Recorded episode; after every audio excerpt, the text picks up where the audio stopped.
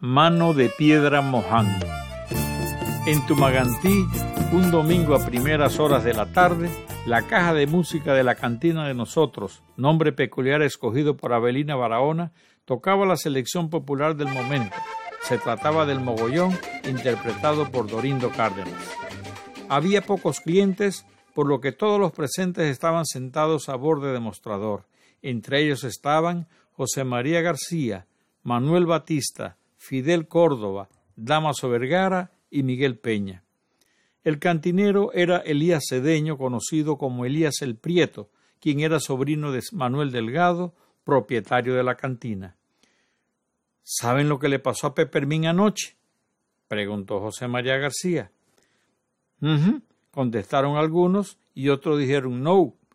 Anoche Moján le pegó una trompa que casi lo mata. Luis Antonio Paredes, conocido como Moján, era un joven chepano quien cifraba los veinticinco años y que había hecho muy buenas migas con la comunidad tableña que predominaba en Cañita. Se había adaptado tanto a la idiosincrasia de los inmigrantes que vestía y hablaba como ellos. Solo se descubría su origen local cuando se reparaba en el perfil de su nariz y en lo rizado de su cabello. ¿Y dónde fue esa pelea? Preguntó Damaso. No, si no fue en una pelea, contestó José María, el cual continuó en el uso de la palabra. Ustedes saben que Pepemín siempre ha estado enamorado del ala de Clímaco. Él le mandaba razones y papelitos, pero Lala nunca le contestó.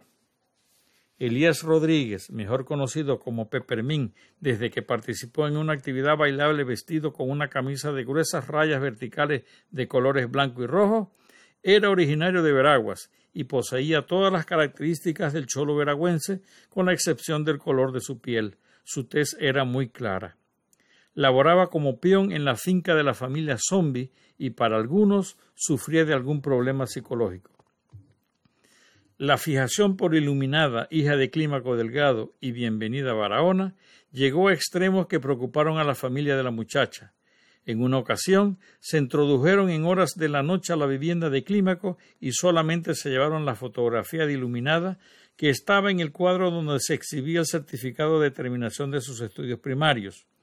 Todos los que conocieron del hurto coincidían en considerar a Pepermín como el responsable y, según algunos, quería la imagen para hacer trabajos de brujería. Moján, gran amigo de la familia Delgado Barahona, se enteró de lo sucedido y decidió tomar cartas en el asunto. A través de un conocido de Peppermint, le remitió en un sobre cerrado una carta parecida a un telegrama que decía Elías, mi amor, quiero irme contigo. Te espero el sábado a las nueve de la noche debajo del palo de guásimo donde duermen las gallinas. Tu novia, Lala. El sábado, poco antes de las nueve de la noche, llegó Moján en compañía de la gallada del momento. Entre los jóvenes se distinguían Zenaidi Checame Barahona, Antonino Carrasco, Ubaldino el de José María García, Nerito el de Casilda Vergara y Ricaute el de Manuel Batista. Todos se admiraban de la vestimenta de Moján. Lucía un traje de mujer con mangas de color blanco y un paño de color claro atado en la cabeza. Las prendas femeninas pertenecían a la mamá de Nerito. Muchos de los presentes dudaban que Pepermín se presentara esa noche, pues el enamorado no había contestado el mensaje amoroso. Cuando fueron las nueve de la noche, Mohan salió por la puerta trasera de la casa de Quincha. Llevaba un cartucho de papel manila, de los que se vendían a real en las tiendas para cargar prendas de vestir, al cual había abultado con trapos viejos. A la luna le faltaban unos días para el cuarto creciente, por lo que había poca luz. Como el dormitorio de las aves de corral estaba a unos treinta metros de distancia y la iluminación era muy escasa, era poco lo que podían apreciar los ansiosos observadores.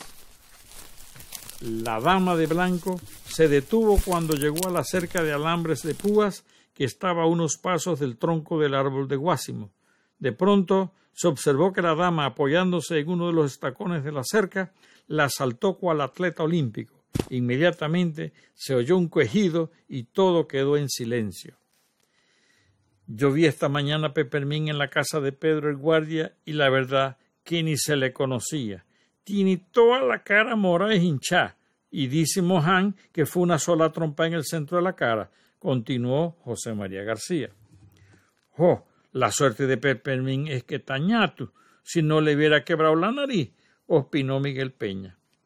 Dice Mohan que cuando él llegó debajo del palo donde duermen las gallinas de Bienve, Peppermín le decía con las voz bajiticas, Lala, bríncate la cerca, bríncate la cerca, añadió José María.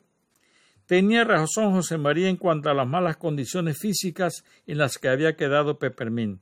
Por eso Pedro Maduro, haciendo las veces de autoridad de policía y de oficial forense, dictaminó cinco días de incapacidad para la víctima, los que tenían que ver ser pagados por el agresor si deseaba evitar el calabozo.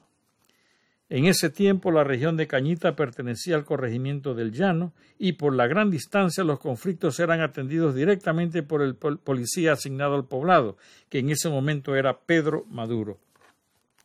Para arreglar el problema legal, la gallada de amigos de Mohán hizo una colecta y los salvaron de pasar varios días a la sombra. Aparentemente, el problema de acoso amoroso también se solucionó, pues Peppermint, desde que tropezó con el puño de Mohán, se mantuvo alejado del alma.